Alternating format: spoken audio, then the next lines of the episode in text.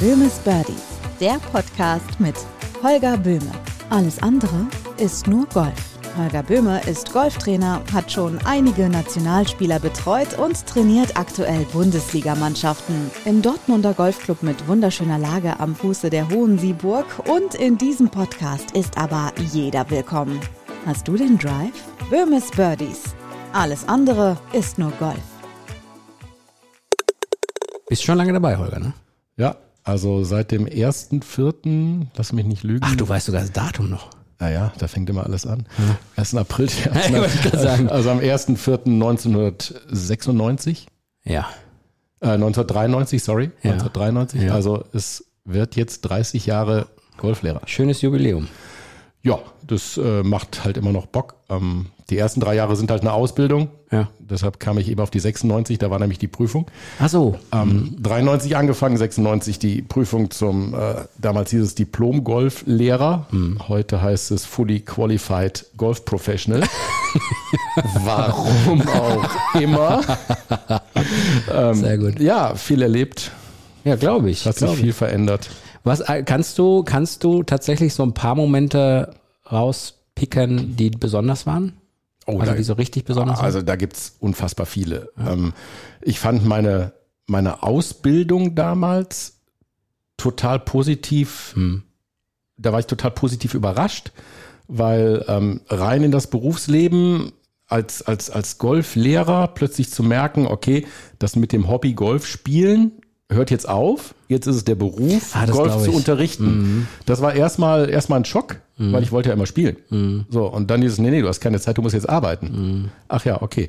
Und dann diese ganze Facette, die man so als Auszubildender da machen muss. Und früher musste man wirklich Sachen machen, die man heute keinem Auszubildenden mehr zumuten darf. Ähm, aber das, das schult einen ja, da lernst du ja durch. Also super, mega.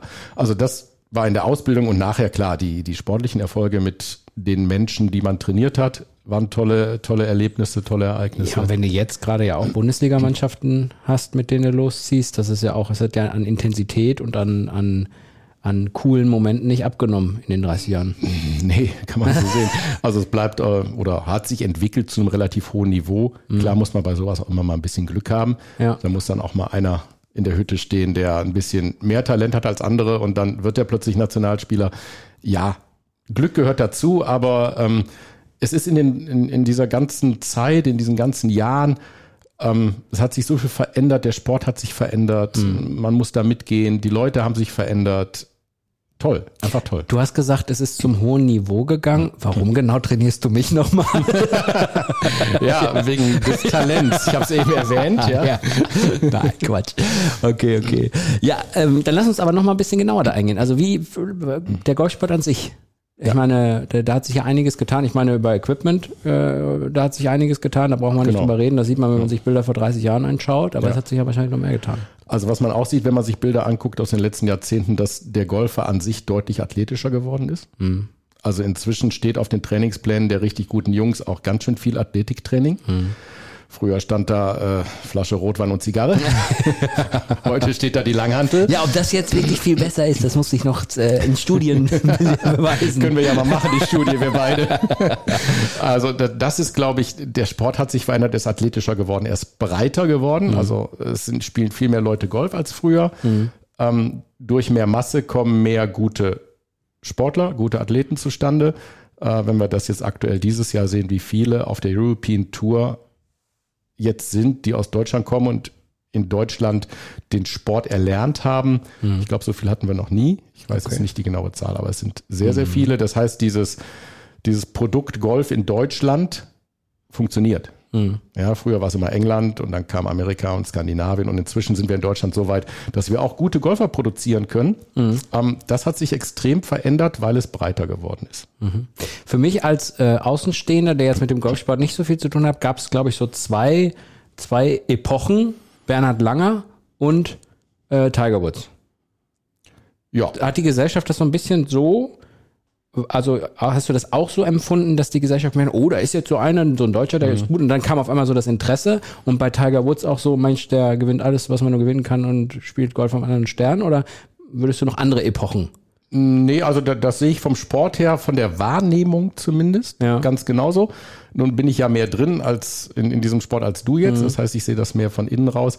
Aber es ist tatsächlich so, mit Bernhard Langer bin ich aufgewachsen. Mhm. Ähm, neben Michael Schumacher, der deutsche Sportler Mhm. überhaupt, durch alle Sportarten durch. Ähm, also was dieser Mann äh, geleistet hat und immer noch leistet, auf der Seniors Tour gewinnt er auch andauernd in Amerika.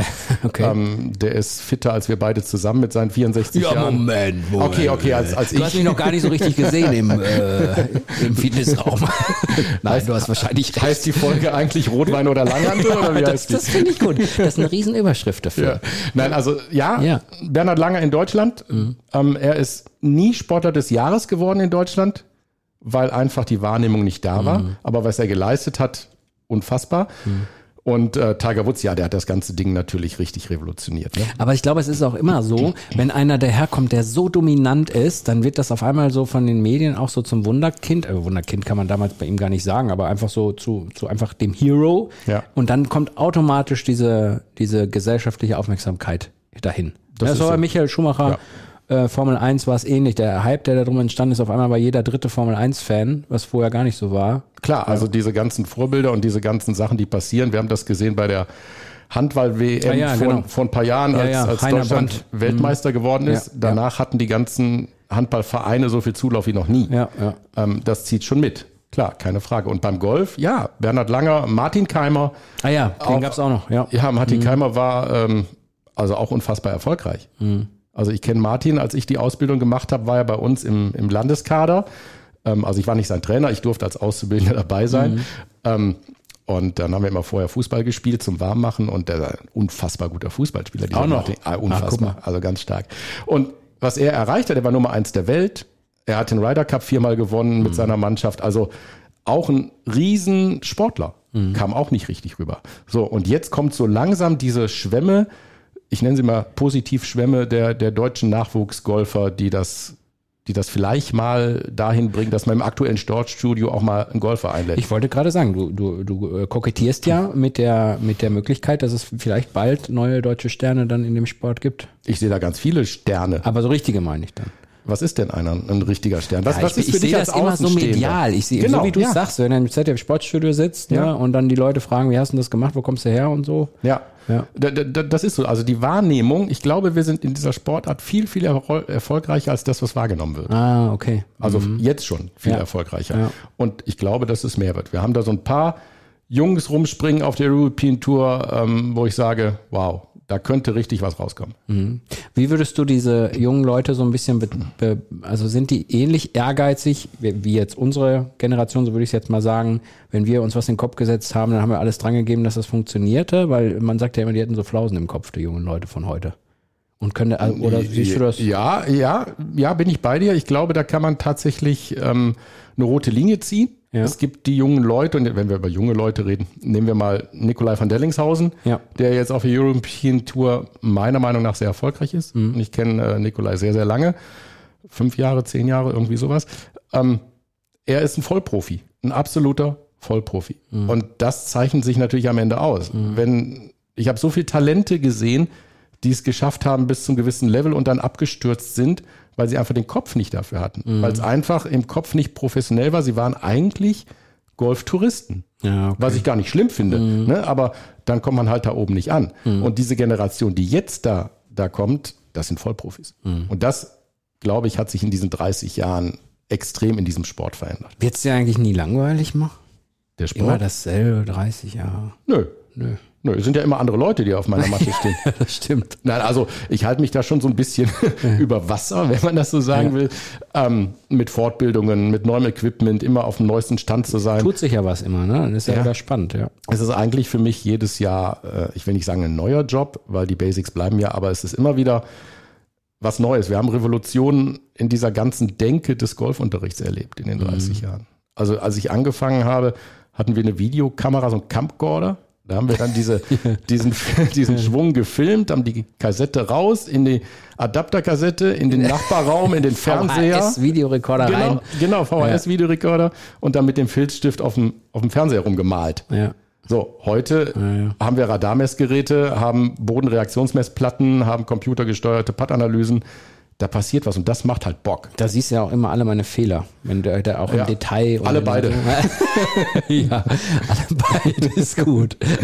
Aber das ist echt, das ist, das muss ich auch sagen. Also ich habe, als ich jetzt nur neu wieder, also ein bisschen, aber Erfahrung aber nicht viel und dann neu wieder so richtig eingestiegen bin, hat mich das auch beeindruckt. Also Ja. muss ich sagen, dass man da wirklich so und das, das hilft ja auch in der Wahrnehmung sofort für einen selber, wenn man da trainiert, weil man sofort wirklich bildlich sieht, ah okay, das und wenn man es dann umgesetzt bekommt. Du hast ja mal gesagt, was ich oft mache, ich überkompensiere eigentlich dann in die in die äh, andere Richtung, genau. was aber erstmal gut ist, weil bevor man es gar nicht hinkriegt. Ja. Und das, äh, das sieht man ja auch nur, wenn man dann sagt, ah, okay, ich sehe das jetzt so und jetzt muss ich das machen. Ja, es ist für den, für den Schüler besser geworden, Ja, ja. dieses Ganze mit diesem ganzen Equipment. Ja. Man muss als, als, als Golflehrer wirklich aufpassen, ähm, dass man nicht too much information gibt. Mhm. Also wenn ich dir alles um die Ohren schmeiße, was mir auf meinem Laptop gezeigt wird, dann gehst du nach Hause und weißt nicht mehr, wo oben und unten ist. Ja, ja, klar. Ne? Also das ist unsere Aufgabe, das zu filtern, den richtigen Punkt. Mhm. Aber wir können viel, viel besser erklären dadurch. Wir können was zeigen. Wir können Daten zeigen. Wir können Bilder zeigen. Wir können viel, viel mehr, ja, interagieren mit dem, mit, mit dem Schüler. Und bei den Profis brauchst du das ja sowieso wahrscheinlich auch, weil das minimale Unterschiede wahrscheinlich bei denen sind, oder? Ja gut, bei den richtig guten Golfern gehen wir an die kleinen Stellschrauben. Ja, ja. Ähm, da brauchen wir es aber genauso wie beim Anfänger. Also wenn ich einen habe, der das erste Mal in seinem Leben einen Golfschläger in die Hand hat, natürlich mache ich das Video an, weil ich kann es viel besser erklären.